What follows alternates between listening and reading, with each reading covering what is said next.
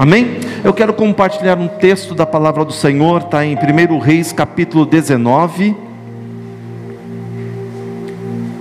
Já que acendeu a luz, né? Aplauda a pessoa do teu ladinho aí. Isso. Que bom que você veio para adorarmos ao Senhor.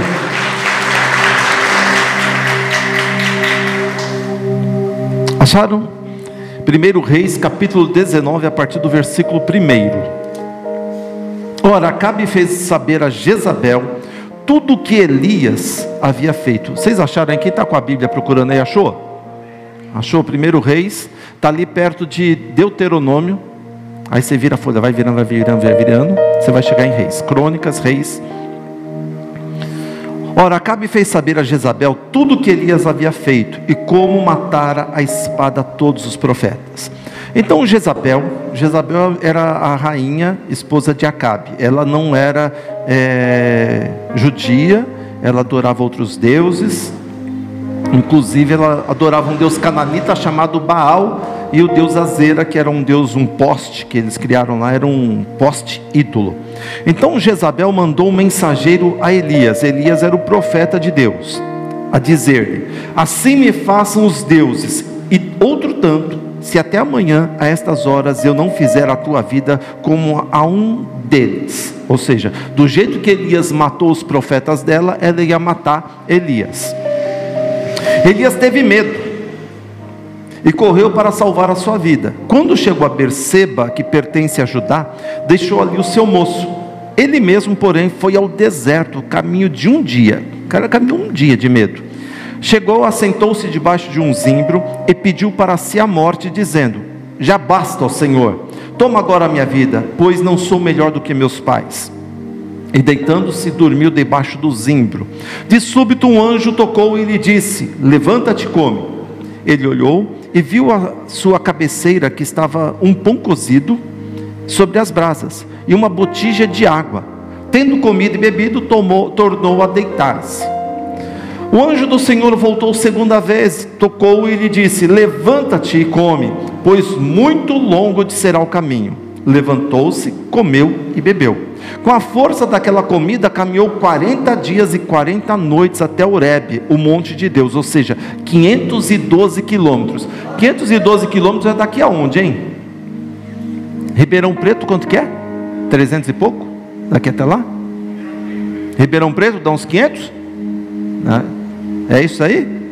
A pé? 40 dias? No estado que eu estou, uns sete meses, quatro semanas. Vai demorar, hein? Versículo 9: E ali entrou numa caverna, onde passou a noite. E lhe veio a palavra do Senhor, dizendo: Que fazes aqui, Elias? Respondeu ele: Tenho sido muito zeloso pelo Senhor Deus dos exércitos. Os filhos de Israel deixaram a tua aliança, derrubaram os teus altares e mataram os teus profetas à espada. Só eu fiquei, e agora estão tentando matar-me também. Disse-lhe Deus: Vem para fora e põe-te neste monte perante a face do Senhor, pois ele vai passar. Então um grande e forte vento fendeu os montes e despedaçou as penhas diante do Senhor. Porém o Senhor não estava no vento. Depois do vento, um terremoto. Porém o Senhor não estava no terremoto. Depois do terremoto, um fogo. Porém o Senhor não estava no fogo. Depois do fogo, uma voz calma e suave. Ouvindo-a, Elias envolveu o rosto na capa e saindo pôs-se à entrada da caverna. Então lhe veio uma voz que dizia: Que fazes aqui, Elias? Respondeu ele: Eu tenho sido um extremo, em extremo zeloso pelo Senhor Deus dos exércitos. Os filhos de Israel deixaram a tua aliança, derrubaram os teus altares e mataram os teus profetas à espada. Só eu fiquei e agora estão tentando matar-me também. Disse-lhe o Senhor: Vai volta pelo teu caminho para o deserto de Damasco. Quando lá chegares, unge a Azael, rei sobre a Síria, e a Jeú, filho de Ninse, ungirás rei de Israel, bem como a Eliseu, filho de Safate, de Abel Meolá, ungirás profeta em teu lugar. Quem escapar à espada de Azael, Jeú matará, e quem escapar à espada de Jeú, Eliseu matará. Também conservei em Israel sete mil todos os joelhos que não se dobraram a Baal e toda a boca que não beijou. Assim partiu Elias dali e achou a Eliseu, filho de Safate, que andava lavrando com doze juntas de bois adiante dele.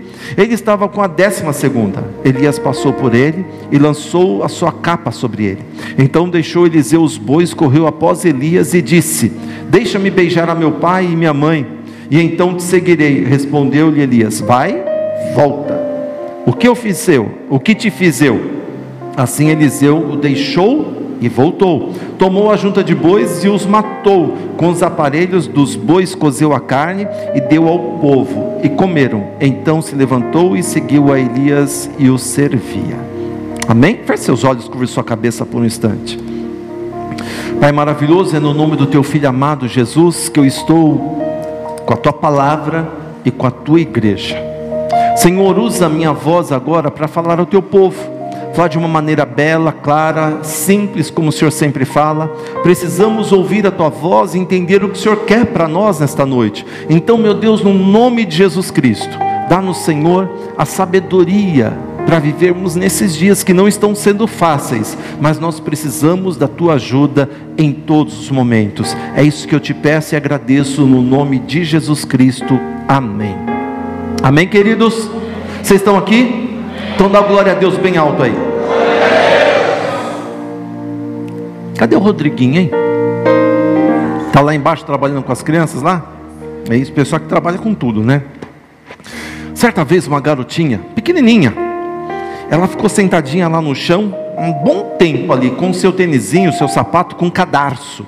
Então ela estava tentando amarrar, fazer aquele laço, né? Fazer o laço de sapato, né? De cadarço ali. Não é um negócio tão simples, mas imagine uma criancinha tentando fazer aquilo. De repente, essa menininha conseguiu fazer o laço. Ela saiu correndo, foi falar com o pai dela e mostrou para o pai dela e falou assim: Papai, olha, eu consegui fazer o laço, olha que bonito que ficou. E o pai dela olhou para ela e falou: Parabéns, filha, você conseguiu fazer algo que há tempo estava tentando fazer e você conseguiu, parabéns.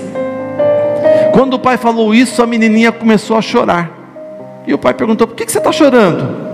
E ela respondeu: É que daqui para frente eu vou ter que fazer isso sozinha, sem a ajuda de vocês. Muitas vezes na nossa vida a gente precisa de, da ajuda do nosso pai, da nossa mãe, mas chega um momento em que essa ajuda cessa e a gente tem que caminhar com as nossas próprias pernas. Mas com Deus é diferente. Com Deus a gente precisa sempre dele nos ajudando a amarrar o sapato porque é uma necessidade do ser humano ter Deus na sua vida, dirigindo, controlando, direcionando os nossos caminhos. E é isso, uma das leis normais da vida é que nem sempre a gente vai viver na montanha e também nem sempre a gente vai viver no, vale. Ou seja, a gente vai estar tá na montanha, vai estar tá nos altos montes e a gente também vai estar no vale. É uma regra na vida, depois da montanha sempre tem um vale. Você muitas vezes está lá em cima, você está lá no topo, mas vai chegar um dia que você vai descer. A vida é feita de altos e baixos, para todos nós, para a minha vida, para a tua vida. Um dia você está com saúde, um dia você está bem, mas de repente as coisas mudam, mudam. E não pense vocês que as pessoas da Bíblia nunca tiveram isso, ninguém passou por isso. A Bíblia é muito legal, porque se você ler a Bíblia, você vai perceber que várias pessoas estavam lá em cima e de repente caíram. Você vai ver Pedro passando, não é que caíram, né? Eles desceram no vale. Pedro é um exemplo disso. Você vai ter Paulo que estava num momento bom, de repente ele é preso. Peraí, está levando a palavra e é preso? É porque um dia você está lá em cima, outro embaixo. Jonas prega para Nínive, mas de repente ele entra numa depressão e pede a, a morte para o Senhor. Daniel está lá no meio do, dos, dos, reis, de repente é lançado numa cova, então altos e baixos acontecem. José, Moisés, todos eles passam por montanhas, por seus vales da vida, e a gente não vai ficar fora disso. Todos foram tentados a desistir, mas todos eles no vale perceberam que Deus também estava ali no vale para dar força para eles. Eles poderiam caminhar tanto nas montanhas quanto nos vales. Tem até uma canção né, que a gente canta, né? É, acho que é Rompendo em Fé. Lembra disso aí? Mas não, não toca não, senão vão querer que eu cante. Aí a gente vai entrar num problema sério aqui. Aí os meninos nunca mais vêm cantar na igreja e vocês também nem aparecem porque perde tudo, né? Mas olha só, eles aprenderam que dá para gente viver com Deus nas montanhas e nos vales, nos momentos bons e nos momentos de dificuldade na, sua, na nossa vida. Sua vida está numa montanha ou sua vida está num vale hoje?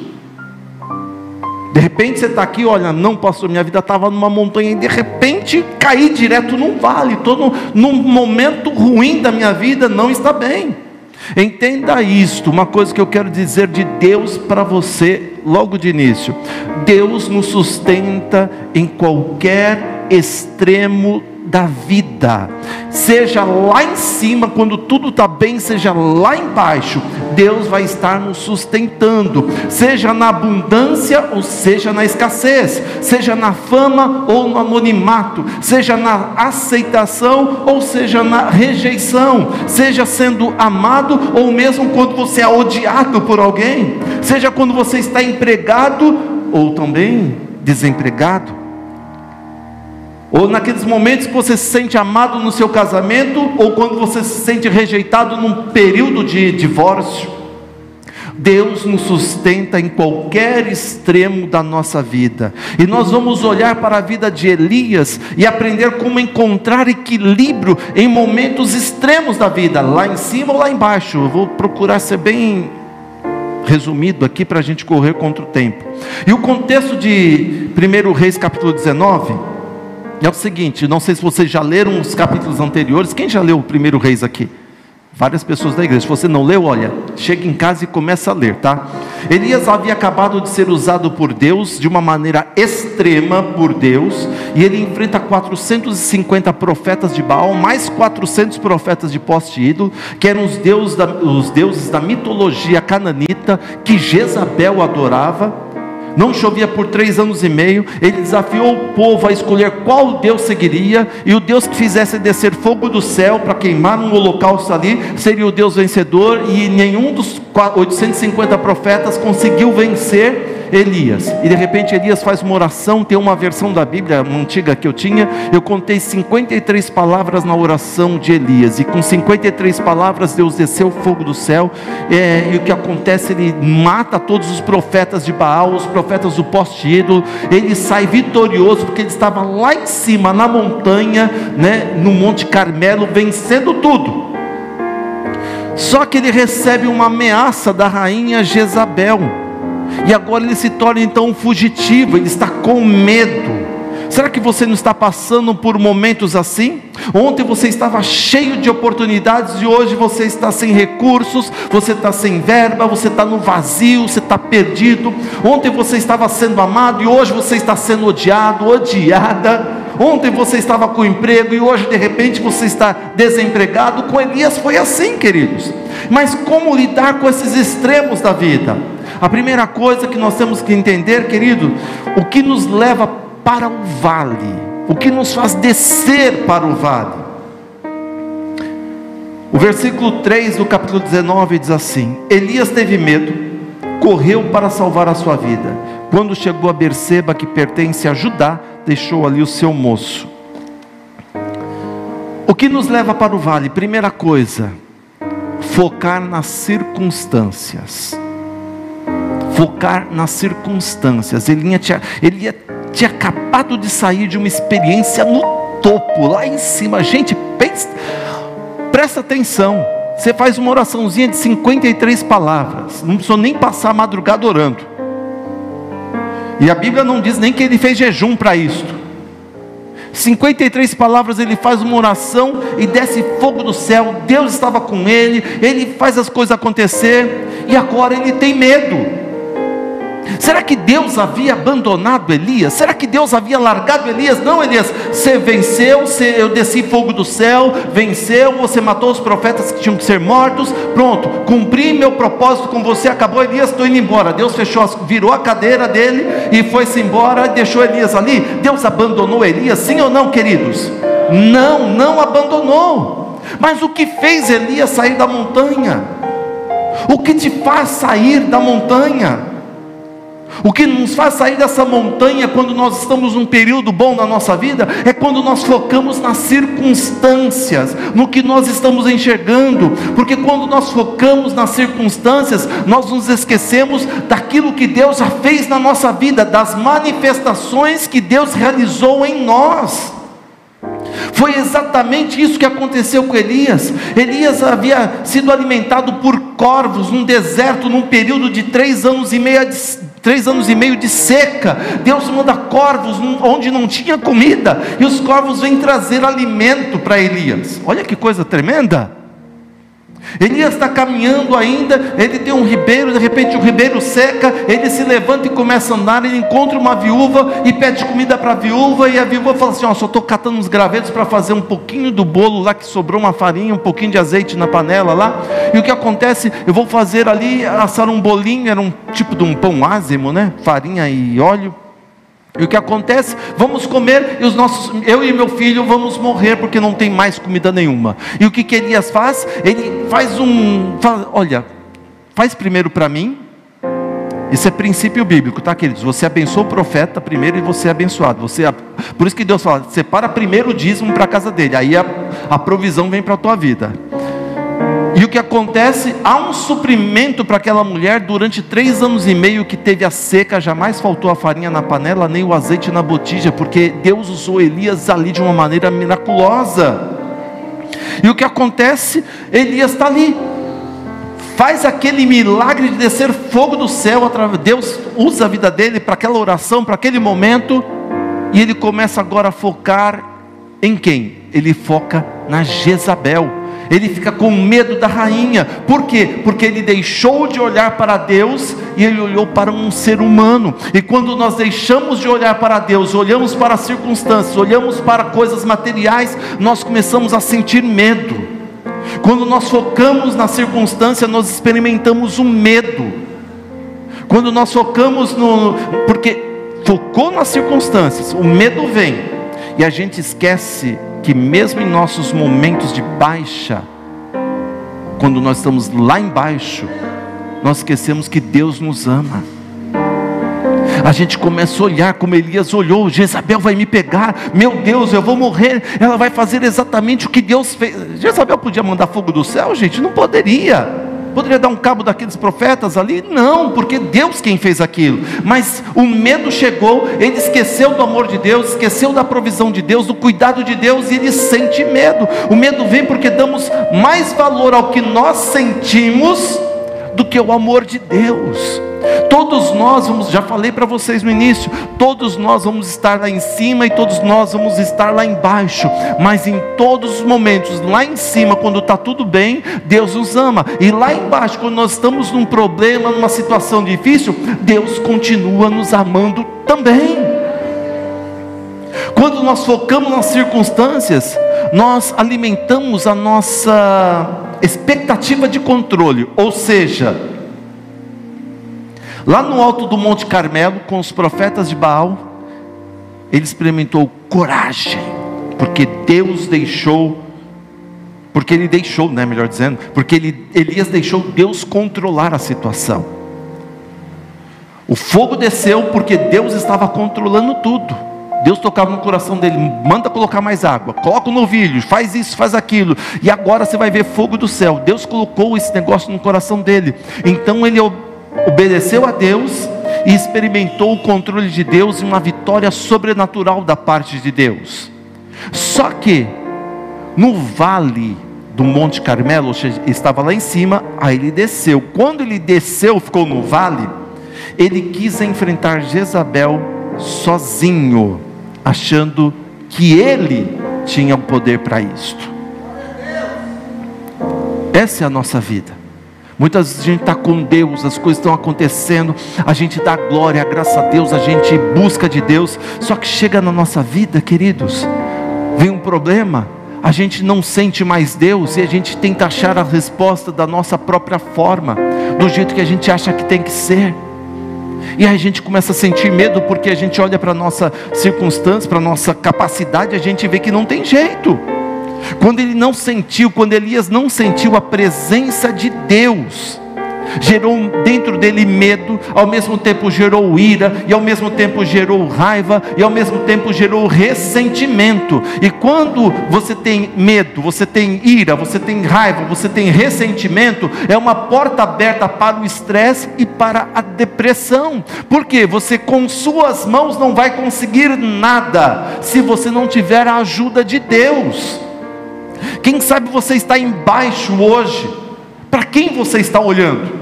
Você está olhando para as circunstâncias que vão te trazer estresse e depressão, ou você está olhando para Deus que vai trazer a certeza da vitória? Para quem você olha? Para quem você direciona quando você está no vale ou até mesmo lá no monte a sua visão? Aonde você está olhando? Para quem está olhando? Elias achava que ele podia dar conta de tudo sozinho, do jeito dele. Eu sou o profeta. Mas quando veio a mensagem lá de Jezabel para ele, ele ficou desesperado: o que eu faço agora? Bateu um medo e ele quis fugir. Quis fazer do jeito dele. E a gente é assim. A gente, quando está num problema lá embaixo no vale, a gente começa a usar máscara. Por quê? Porque ninguém pode me ver do jeito que eu estou, ninguém pode saber que eu estou para baixo, ninguém pode saber que eu estou sem o controle da situação, ninguém pode perceber isso, a gente se torna um hipócrita, por fora a gente está sorrindo, está tudo legal, e aí como é que está a tua vida? Está bem, e aquele problema? Não, está tudo resolvido, está nada, e você por dentro você está ali se matando, desesperado, com medo, não sabendo o que fazer. Foi, o que foi exatamente o que Elias fez. Elias ele foi para Oreb, sem Deus ter mandado ele ir para Oreb. Por quê? Porque ele não estava ouvindo mais Deus. Porque quando você está num problema que toma a conta da tua vida, você começa a deixar de ouvir e ver Deus, e você quer fazer as coisas do teu jeito, achando que é o certo. Não, eu vou lá para Oreb, eu vou fazer isso, vou fazer aquilo outro, vou para tal lugar, vou buscar ajuda em um, vou buscar ajuda no outro. Ele queria que Deus agisse de acordo com a vontade dele. Não, se eu for para Oreb, de repente um milagre acontece lá em Oreb. Se eu fizer isso, fazer aquilo outro, de repente Deus vai me ajudar. A gente ora igual a Elias, não é verdade, queridos? Nós queremos orar pelo que nós queremos receber, não para fazer a vontade de Deus. A gente entra num problema e a gente quer que Deus nos abençoe agora nesse problema que nós causamos. Por que, que a gente entra nesse problema? Porque a gente não ouviu mais Deus. A gente se achou autossuficiente, achando que Deus vai fazer ou que eu posso fazer. Olhou, Elias olhou para dois pontos, foi aonde ele errou. Ele olhou para as circunstâncias e ele olhou para dentro de si, para si próprio, e esqueceu de Deus. Queridos, ninguém é suficiente o bastante para resolver as coisas sem Deus. Não pense você em resolver os problemas da tua vida sem Deus, você vai fracassar. E quando você começar a fracassar, você vai entrar numa depressão porque você não conseguiu, vai te bater um desespero. É por isso que tem muita gente aí tirando a sua vida, se trancando num quarto porque está tentando fazer as coisas sem Deus. Mas olha só que coisa linda, queridos. Mesmo Elias se esquecendo de Deus, Deus não se esqueceu de Elias. Versículo 4. Elias fala assim para Deus: Já basta, Senhor, toma agora a minha vida. Ele queria morrer, não queria mais nada. E sabe o que, que Deus faz? Deus envia um anjo com comida e água para ele, período de seca. E está aqui, ó, come Elias, bebe. Ele nem orava como deveria, mas Deus cuida dele o tempo todo, quando ele estava no vale. Ele andou 512 quilômetros de Damasco até Horebe. Gente, é uma caminhada. E Deus proveu para ele.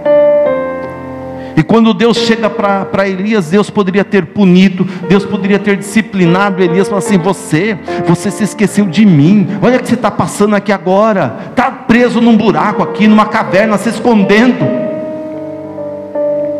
Não, Deus sabia que ele precisava voltar a focar em Deus. Deus queria restaurar a vida de Elias.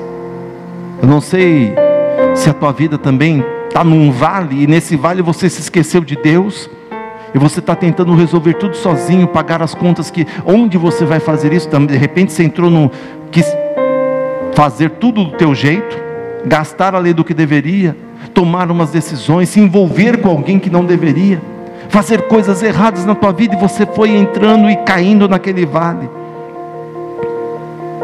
E Elias estava ali, sem aquele sentimento de fazer parte. E quantos não estão aqui com esse sentimento também de, olha, parece que eu não faço mais parte do reino de Deus, sentindo solitário, isolado, distante de Deus. E Deus chega ali até Elias no fundo de uma caverna e pergunta: Que fazes aqui, Elias? O que, que você está fazendo aqui dentro? Você não é o meu profeta? Elias começa a dar desculpinhas para Deus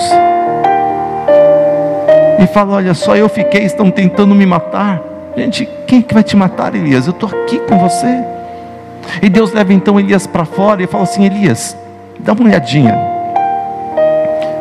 Vê se Deus está em uma dessas situações. Vem um vento forte, destrói pedras e tudo mais. E Deus não estava naquele vento forte. Vê um terremoto, racha, faz fendas e tudo mais. Deus não estava naquele terremoto. Vem um fogo, consome ali muita coisa, muita natureza, e Deus também não estava naquele terremoto. Sabe por que, que Deus mostrou vento forte, terremoto e fogo para Elias? Porque essas manifestações eram feitas por divindades pagãs, ou seja, deuses que a rainha Jezabel adorava, que os povos pagãos adoravam. E Deus chega para ele: Eu estou nesse vento forte? Não. Estou nesse terremoto? Tô nesse... Não. Está com medo deles? Está com medo dos outros deuses, Elias? Deus está ali? Não, não está em nenhum deles. O que Elias não percebeu é que enquanto Deus mostrava o terremoto, o fogo, o vento forte para Elias, Deus estava ali do ladinho de Elias conversando com ele.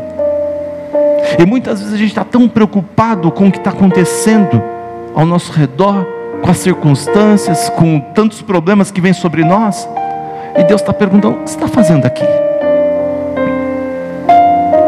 Olhando a situação, você está vendo esses problemas, eu estou aqui do teu lado.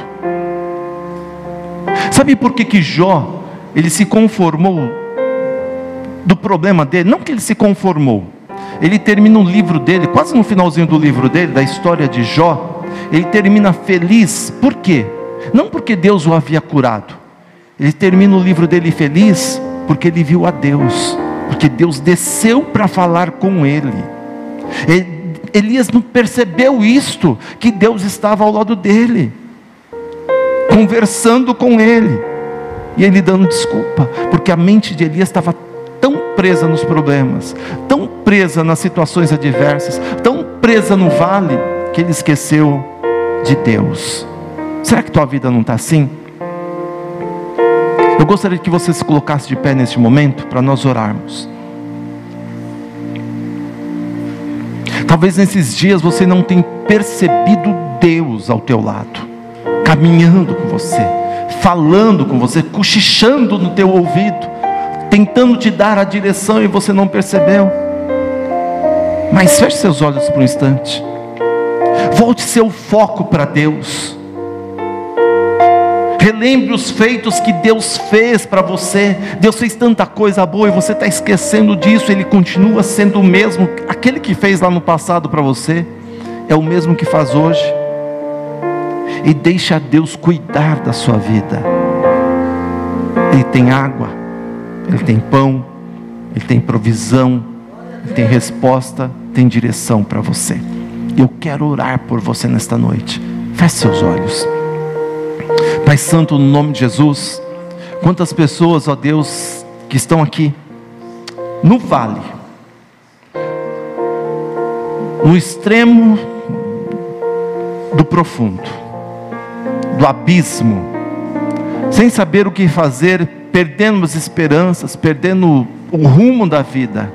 E neste momento, meu Deus, eu quero lhe pedir que o Senhor venha agora, como o Senhor veio com Elias, conversando, batendo um papo suave, tranquilo, trazer a paz ao teu filho e à tua filha que está aqui que elas possam acordar, que eles possam acordar e saber que o Senhor está do lado, que o Senhor está dirigindo os passos, que o Senhor está dirigindo os caminhos, que o Senhor está aplanando, acalmando, Senhor, aplacando a ira do maligno, Senhor, sobre a vida deles. O Senhor tem a resposta, o Senhor tem a direção, o Senhor tem o conforto, o consolo. Então, meu Pai, no nome de Jesus, toma, Senhor, a tua igreja em tuas mãos, abençoando o Senhor de uma maneira tal que eles possam voltar o foco para o Senhor. Tudo bem, Senhor, os problemas estão aí, mas o problema não é o problema, é onde nós estamos olhando e nós queremos olhar para o Senhor, que é a resposta para todos os nossos problemas, para todos os nossos anseios, para todas as nossas necessidades necessidades. Senhor, nós queremos lembrar neste momento que o Senhor tem feito por nós as curas, os milagres, as maravilhas. E não digo promessas, não, Senhor, mas os cumprimentos da promessa que aconteceram na nossa vida. Traga memória, Senhor, ao teu filho à tua filha, meu Pai, no nome de Jesus Cristo. E, Senhor, que nós possamos aprender nesta noite, a partir de agora, a deixar o Senhor cuidar da nossa vida. Senhor, no nome de Jesus. Toma, Senhor, a tua igreja em tuas mãos. Esses que estão necessitados, ó Pai, que estão no extremo do vale, toma em tuas mãos. E aqueles que estão também no extremo da montanha, Senhor, não façam, Senhor, perder o foco. Não nos deixe, Senhor, ó Pai, desviar o olhar de Ti. É isso que eu te peço e agradeço no nome do Senhor Jesus Cristo. Amém. Amém, queridos? Amém?